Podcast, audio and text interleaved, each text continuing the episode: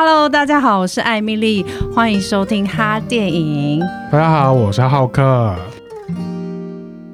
大家有没有想念我们的声音啊？好像距离上次我跟艾米丽进录音室已经有段时间了。对，而且呃，我们之后都会在录音室录音，所以音质的部分可以在这边跟大家说，我们大大提升啦。好好，今天录音室很热闹，因为除了我跟艾米丽之外，就是我们还特别邀请到一位贵宾，然后让我跟艾米丽很紧张。我我我真的很紧张啦，因为我没有想过，我以前看的就是。在毕业前一天爆炸啊，样样啊，这些作品的的导演今天这样坐在我的面前，让我们欢迎郑有杰导演。欢迎导演，大家好，我是郑有杰。首先，我们要先恭喜导演，因为《亲爱的房客》在今年的金马奖入围了最佳男主角、女配角、导演跟原创剧本六个大奖。那导演还有最佳剧情片，还有最佳配乐，哦、好还要帮我补充？那导演。自己的心情是什么？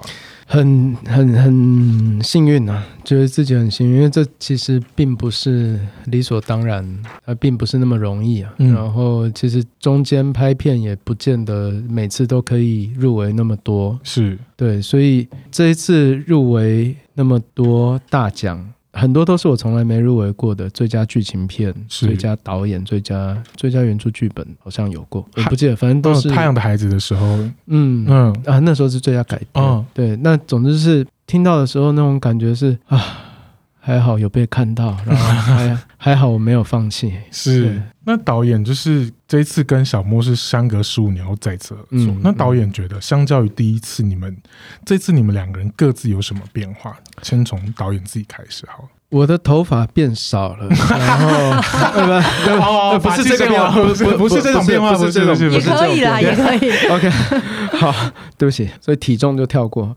好，那个 哦，那小莫哥，小莫应该变很瘦吧？小小莫没什么变，没什么。我说外，不不，有了。那哦，总之就是我们都年纪都增长了十五岁嘛。是，那当然啊，在呃创作，我在创作上面就变得，其实我每。每次拍都在变嘛，然后都、嗯、这一次当然是温和了很多。那可能那个时候最大的不同，可能是我当了爸爸这件事情吧。是，就是十五年前我还我们都是单身小伙子，嗯、然后现在我已经是有三个小孩的爸爸了。是，所以呃，可能那种。像他就常常跟我讲，就说有杰，你现在真的是一个爸爸的感觉了。哦，这个这个是真的，就是没办法，因为我就是。嗯、是那呃，拍摄的方式也没有像一年之中那十五年前，拜托那时候拍第一部长片，我一定要想尽办法让全世界看到我哇哇哇搞我多厉害，我一定要让人家看到的这种表现欲。现在那时候是充满干劲，然后要往前冲的那种，想要被看到，嗯、想要恨不得大家都要看到我。多会拍片的那种，很炫技啦。是一年之初的时候，的确是那时候，因为第一次嘛，就是很用力，卯足全力想要炫技。嗯、那在现在，当然就是关注的比较不一样了，比较不是那些炫技，或者是那些呃一定要被人家看到的那些手法，而是更关注是人那个角色。嗯，因为我们看戏还是在看人嘛。嗯，那就现在越来越是好好的讲故事，好好的把这个角色这个人的。情感好好的表达出来，然后就让这些角色在故事里面去感动观众。那小莫的部分，这十五年来，我觉得他真的，他越老，我觉得他越好看。嗯，越老我越喜欢他，越有魅力的那一种。对，因为他是一个非常纯粹的人，这个是没有变的。他对。他的那种纯粹性，跟他对于表演、对于自己的要求的严格，他对完美的追求的这个是没有变的。是，但是这一些坚持，不管说对表演或对自己。的这些坚持和要求，在年轻的时候，在十五岁的时候，可能不十五年前的时候，可能这些在身他身上看起来会比较锐利，比较有棱有角的，嗯、对，比较有些地方会会可能并不是那么让人舒服的。但是经过十五年的沉淀之后，他还是一样坚持。你知道吗？这十五年来，他都一直在坚持的同一件事情的时候，那就不一样，那个就就有一个厚度了。哦，就那个厚度是很好看的。嗯嗯嗯，那那厚度是十五年前的，它绝对没有的。是对，用厚度来形容就是啊，它的那个最基本的质地，嗯内在的最基本的那质地是一样，但是没有改变。对，嗯在十五年前那东西是比较薄的，嗯所以比较可能比较呃没有像现在那么耐看。那现在是对，现在看就是好好看，它的舒服很舒服，是很好看。我觉得是呃，以一瓶酒来讲，等下我自己今天没一直在讲酒，我不？是酒鬼，我不是酒鬼，对 哎可以用酒来形容他这样的一个演员，对，就是刚好他十五年了，年份刚刚好了，刚刚好。等一下，我不是酒鬼，我标题有的地方可以下了。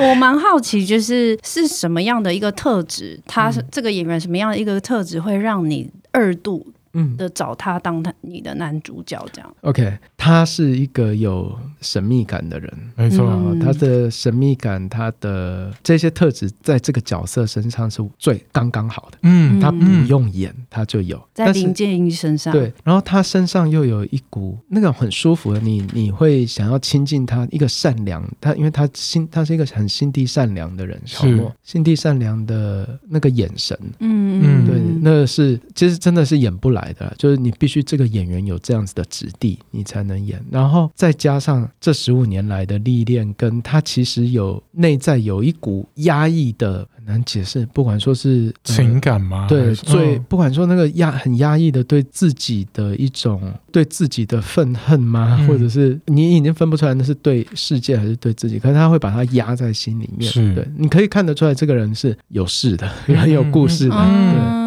嗯我前阵子刚好 有机会很简短的采访了一下小莫，专、嗯、访了一下小莫、嗯，你就真的觉得这个人好神秘。我觉得那个神秘来自于，因为他的对完美的追求，就一个人很少这样子。你年轻的时候这样子还可以理解，但是他已经十五年，从我跟他一起上一次合作到现在以来，这十五年来他都是这样。是。的时候，那就不一样啊。嗯、那嗯嗯，我觉得有一些演员，他可能年纪越大，你会感觉他越油条，嗯、会觉得他那些特质，他年轻的时候的特质，年轻的时候你会觉得哦，那个很狂野、有野性，好好迷人，有野性。是但是过了十五年，当他还是那样的时候，你只会觉得这个人怎么好像很油条、很自以为是、很就是不是很舒服。变得世故的时候，对，太太过于对。那那，但是小莫不是这样，他这十五年来还是，我常常觉得他像一个苦行僧一样。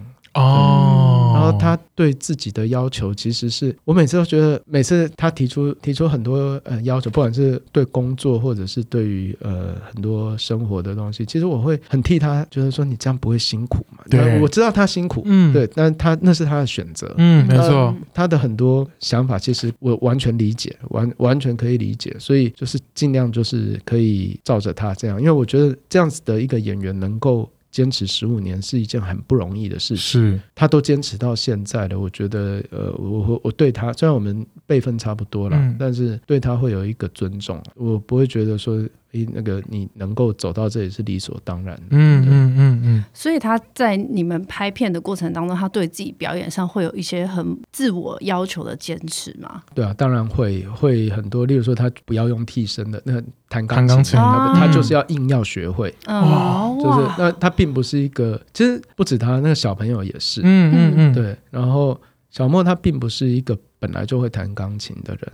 就像他上他之前演那个台北歌手，是啊，他为了要演吕赫若，那他去学声乐，去学这些钢琴什么的，就就是他要真的变成那样子，没错。所以他现在都说都，我觉得他也也不完全是开玩笑，他说自己是音乐人，嗯，的确是啊，的确的确是啊。这次就像他，就是他必须要在在这个过程里面，在很短的时间内把那个钢琴练起来。嗯，对，所以我后来在本片把那个钢琴剪掉，他会一直到处采访的时候就在刁我，就是说他最遗憾就是郑有杰把它剪掉了，然后没关系，我在主题曲 MV 里面还给他。对，主题曲在梦里的 MV，嗯嗯嗯，就是那个他念兹在兹的那段钢琴戏，把它放回去了。对，把它放那支主题曲其实是这个。电影的前传，嗯，就是他电影故事发生之前五年的那个前传，为什么会有这部电影的一切的源头，就在那个那一支主题曲 MV 里面。嗯，但我觉得导演说的对，就是我昨天就是写了《亲爱的房客》的影评分，然后演员部分我就写小莫的，就是你真的不会觉得他在演戏，他就是林建一。嗯，是他已经不只赋予这个角色灵魂了，而是他真的成为这个人，你真的相信世界上真的有林正英这个这个人在。是他最厉害的就在于，就是说，因为这个角色他很难的地方在于，他都在一个不表现的状况之下，对，他一直是在压抑。嗯嗯，对。那你要怎么？在不表现里面去表现，去让观众去感受，嗯、对，嗯，对，所以这其实是很很难，就应该是说他需要第一个，就像你讲的，他要变成，要要先成为那个角色，是，但是他在成不只要成为那个角色，他其实还是在表现，嗯、但是他必须要表现的不着痕迹，因为他他就是不能那个角色就是不能表现啊，嗯、但嗯，那那个是最难的，所以他的很多。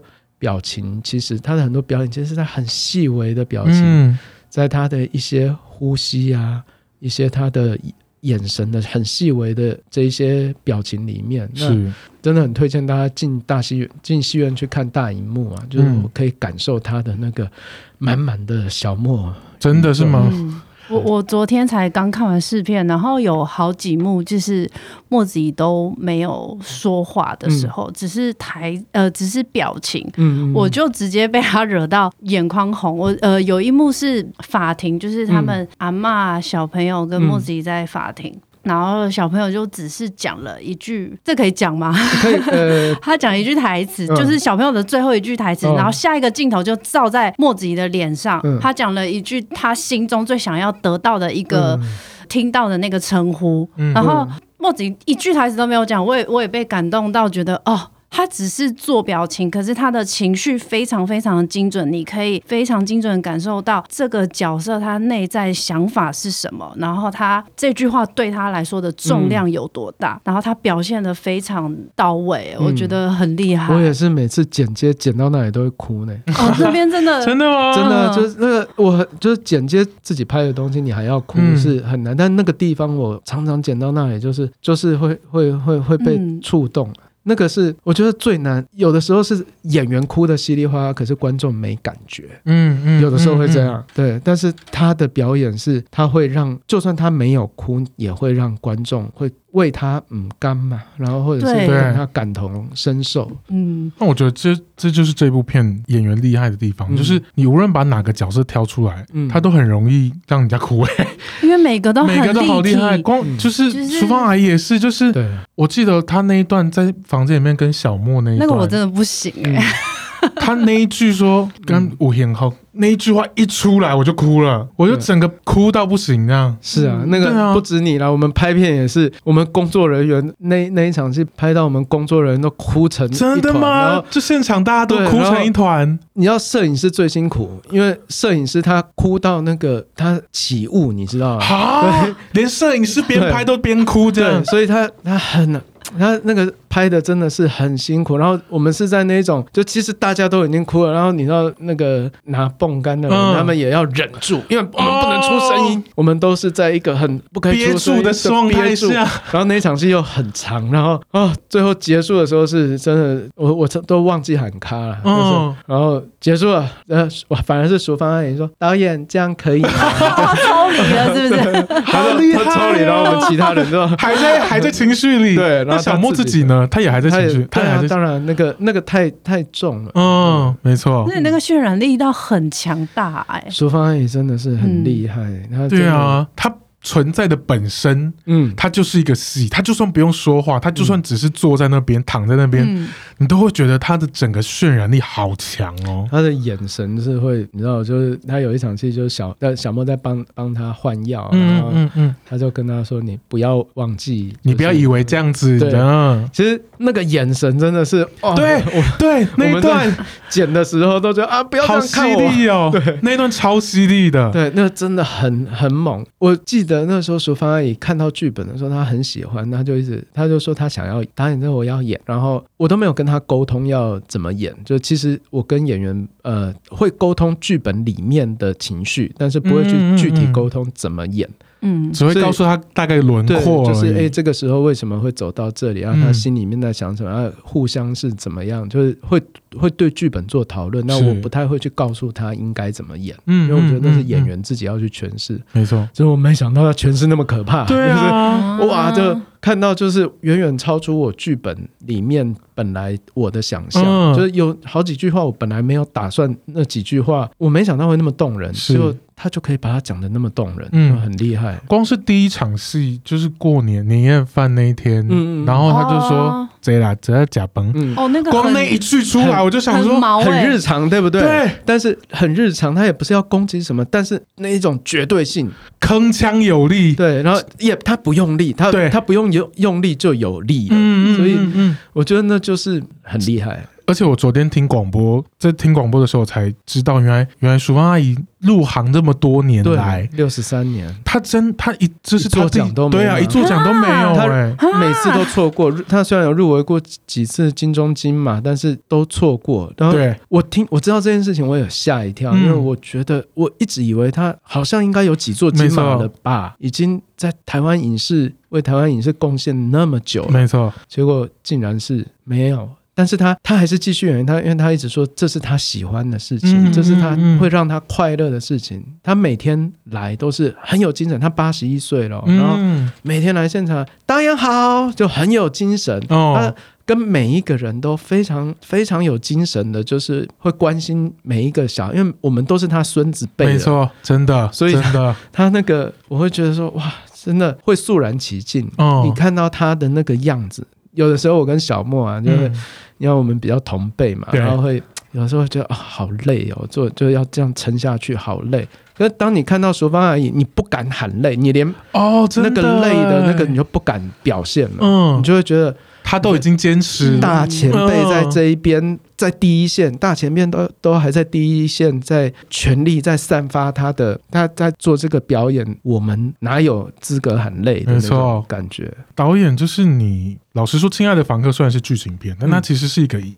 爱为出发点的故事，它几乎所有的情节都跟爱有关。是，那导演为什么会想要用这样的故事来来发展，呈现林建一啊，然后立伟、忧郁、秀玉这四个角色各自不同的爱？我觉得你如果仔细去看这部电影，你会发现，就是说，其实每个人都是。出发点都是爱，嗯，没错，只是每个人的爱的方式不一样，一样，所以他可能就会造成伤害，他不见得有恶意。举例来说，里面的那个那位警察吴鹏凤，嗯，鹏鹏哥对演的。那位警察，他的出发点其实也是想要保护那个小孩。没错，那里面就有跟检察官提到说啊，现在已经有一个老人死掉了，那如果我们现在纵放他回去，那小朋友，那个小朋友再出什么事，嗯、你再怎么后悔都来不及。哦，我听到那个鹏鹏哥讲那一句，这就是同样一句台词啊，厉害的演员演起来就是不一样。他说那个再怎么后悔都来不及，你就可以感受到他的后悔，他是真的在关心这个小孩，他不希望有这种憾事发生。没错。想必在他的职业生，这位警察的职业生涯里面，曾经因为重犯、重放嫌犯，嗯，然后可能有造成一些憾事，所以他他不希望再有憾事发生。他的出发点是爱啊，嗯，对啊，然后里面的几乎每个人的出发点都是爱。我其实一直都觉得世元界的角色很有趣，嗯，他的存在其实对比了小莫那个角色，嗯，就所以，但他的出发点其实也是爱，对对，所以我觉得他的角色其实是有趣的。那而且他的爱其实也是常常我们在社会上有的时候会听到的一些声音啊，他他就跟对他来讲就是。这个小孩子已经是他唯一一个亲人了。是我怎么可以让我的小孩在这种不正常的家庭里面长大？是他的出发点也是爱，想要保护这个小孩。但是问题是，那个正常不正常？说不定你只是不认识别人的正常而已。嗯嗯嗯，嗯。对，对你来说不正常，但对别人来说，那那是正常。对这个家庭来讲，这五年他又不在这个家里面，我是暴雷了。但是这 这五这五年来，这个家就是这样子。这几个没有血血这、没有血缘的这一对亲子也是亲子啊，嗯、他们之间的那个关爱，所以那时候建议才会回答他，就是说，嗯、对的，我我全心全意爱着他。没错，还有分什么正常不正常？可能很多人会去担心什么啊？你们啊这样子可能会会担心很多。那但是那个其实，你如果真的爱一个人，你不会去伤害他。是，对。就像就算有些人他可能是有真的血缘关系，嗯很多有真的血缘关系的亲子也是会做出伤害的事情是的。没错没错，对啊，所以那那个有的时候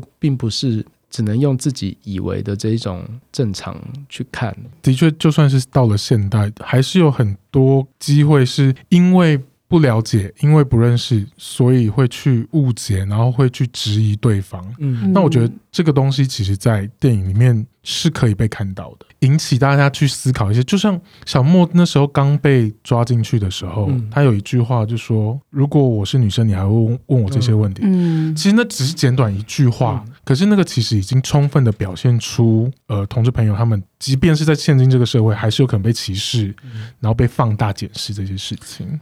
对啊，其实有的时候就算是女生，嗯。也是像有的时候会看到，就是说，例如说一个一个家的媳妇啊，为这个家付出了那么多，然后结果可能还会被一些三姑六婆指指点点，说，嗯。哎，你是不是在哦想要贪图贪图什么，或者是即便是已经有名分，已经是就是在符合这个传统价值里面的人都有可能被这样指指点点了，那嗯，何况是一个没有名分的。嗯，那我想要请问导演，就是在祭司演》的这部短片之后啊，嗯、为什么还会想要继续关注同性议题的题材？然后你是怎么样去了解他们同志之间谈恋爱所遇到的辛苦啊，跟困境？其实我没有那么把，并没有说把同志这件事情看成那么重要的，应该是说同志只是他的性倾向。林建一这个人，他有好多好多。身份，他是一个钢琴老师，是他是一个温柔的爸爸，他是一个会很会照顾人的一个年轻人。嗯、他是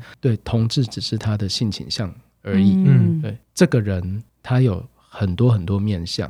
应该是说，我会想要关注这个，你说议题也好，或者说现在正在可能正在发生的，大家会去讨论的，这的确也是因为，嗯，会感觉到说，好像在法律上我们越来越开放了，但其实。相反的，有可能在一些那种比较保守的一些想法也会出来。那无可厚非，这是民主社会嘛，是就是我们会有很多的讨论，嗯，对。但是我觉得透过这部电影，其实想要去看的是那背后的那一个，因为我们为什么会去恐惧，嗯，会去反对，嗯，因为我们会反对，会去攻击，通常是源自于恐惧。嗯为什么？因为不理解，没错，嗯对。那不理解，那我们就来看看他的。背后到底是怎么样？那只不过就是他就是一个人，他有他的七情六欲，他有他的爱恨情仇，嗯，就跟我们每一个人一样。所以我觉得他他是在讲各式各样的爱的形状，没错，呃不是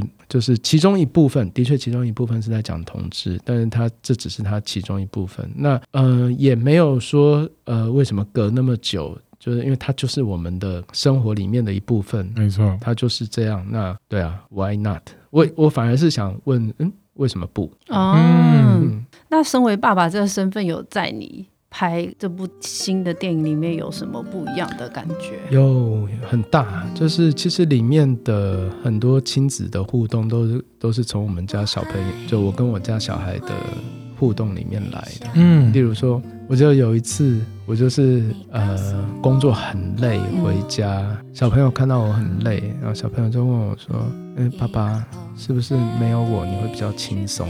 好哦，我记得这句台词。对，我听到的时候就很嗯，对哦，那呃，但是很关心才会问，对。然后你就把它写进电影里面。我其实听到这句话，我其实也蛮有感觉的，因为我觉得我的个性是会讲这种话的人。对啊，对，那一定是够在乎才会这样讲。然后我就很很专心的在等说，说那下一句台词到底是什么？啊、然后下一句台词，我觉得也让我很感动。下一句台词是说，有你我会比较快乐。我我很感谢导演写出这样子的台词，因为我自己也是一个，嗯，我也是爸爸。而且我是一个阿妈带大的孩子，所以其实不管是亲情或者是父子的部分，都让我在这部片里面看到很多影子。昨天的影评我就写说，我说也许我们不会有这些角色的经历，可是你一定会从亲情或者是爱这件事情里面想到你人生中的某一段。然后我就觉得啊、哦，那个跟爸爸之间相处，跟阿妈之间的相处，那个真的是太揪心了。但那就是我们的日常生活。对啊，就是生活。嗯，我觉得这是一部，就是你看完之后回去重新回想那些画面，都还是会被感动到有点想哭的一部电影。嗯嗯，对，我想要问，因为导演的身份很特别，就同时就是自己是演员，自己是编剧。你你有这这样不同的身份的好处是什么？嗯，那个好处其实我觉得好处很多。第一个是我自己身为演员，我比较知道，就是说演员在怎么样的环境之下，他会演的比较放松。嗯，然后呃，举例来说，我我自己当演员，我。比较喜欢一场戏就是从头演到尾，就比较不喜欢从一半开始。嗯、哦，对。但有的时候为了拍摄方的省时间，可能会从一半开始，嗯、或者是为了一些技术会从一半开始。那我们尽量像我在当导演的时候，我就会尽量就是说让他的情绪不要被打断，是可以连贯下去的。对对对对，哦，像这样子的啦。然后例如说我对于。因为我当当过演员，所以我知道在呃跟演员的互动上面，哪些是我需要去讲，哪些是我不用讲的，留给他自己就好。对，因为有的时候，呃，有些导演他可能。比较不知道演员需要什么，他可能会一直在演员耳边一直讲讲一些呃，其实演员不需要的。嗯、我我，我这时候并不需要你在我耳边讲这些，你、嗯、我现在只需要可能只需要的是某一句话或某一个情境，或者是让我有一个就是那个他现在最需要的是什么的那个东西。是对，那也不能是不能说绝对，但是比较容易，相对之下我比较容易去理解。嗯，对，嗯，因为我必须要承认，就是我第一次。认识有杰导演不是有杰导演指导的作品，嗯，是普利斯大人。啊，潘思渊哦，我最有名的。演员演员作品，对啊，然后那是我第一次认识有杰导演，然后因为我那时候还在念书，嗯，然后就是因为我觉得那部作品很特殊的是，他不是真的想要呈现警察就是英雄。很英雄本色的那一块，而是真的呈现了警察在执勤的过程中，或者是当他真的成为警察的那种心路历程。潘思渊的角色其实更柔更软，嗯嗯嗯。然后老实说，他前期也看起来更不像当警察的样子。对，他就是一个对对，不是当警察的料，跑去当警察。对，对那时候剧情设定好像是因为为了家境的关系，然后去去当警察。然后可是你就会被这个角色给吸引，嗯嗯。然后就想哇。好棒哦，这个角色。所以你现在在告白吗？我在告白。我我我也很喜欢那个角色，真的，真的就是那真的是我碰过算是最最好的角色。那是有杰导演第一部电视剧吗？算第一部，是算第一部电视剧。那之前演的都是短片，因为还有点时间，偷偷回到电影了。嗯 就是其实，在《亲爱的房客》中，就是有一幕是小莫跟王可媛的情欲戏。嗯，但其实我觉得那不是不单单只是欲望的表现，那其实也展现出现代人的孤独跟寂寞。没错，没错。我觉得很微妙，但就是因为这场戏，他的角色变得更立体，所以导演原先在写脚本的时候，有希望这场戏他本来应该要怎么呈现嘛？还是到了现场才跟小莫他们沟通？呃，其实我们因为情欲戏这个是一定要跟演员事先沟通好的，所以我们的做法就是说从。林建一进门到他走出门，我们全部都演。那个拍法也是，就是说我们大概分三个 part 这样拍。进门之后，然后跟那一段，然后跟那之后的，呃，事先沟通好，呃，彼此的防护措施会是怎么样，然后那个走位会是怎么样，都全部沟通好。嗯、然后那一天就只拍这一场戏。哦，对，就是让大家好好的专注在那一场。对，把它拍完了，然后就因为我我知道说这个会很累，嗯，你要那么专注，然后要去演那么，它是心心理上面非常激昂的一场戏，是。因为他很寂寞，他他在这五年的生活当中，他都是在为别人而活，嗯，对，那他好不容易，他但他也是人呐、啊，没错，他需要被拥抱，然后他需要需要有一个人接触他的肌肤，好好拥抱他。嗯。他是个人，是，所以这是他好不容易，对，他五年来就这么一次，然后嗯，跟人家有这样肌肤的拥抱，是。对，所以我我们虽然全部都有拍，嗯、但是我最后故事那那一场戏的情绪就落在最后那个王可媛拍他的，他们拥抱在一起，然后拍他的那个背，嗯，那那个拍那个背跟他说，嗯、呃，我在这里，嗯、就是一个互相有一个。慰藉了，是心灵的慰藉。是，哎，怎么突然空掉？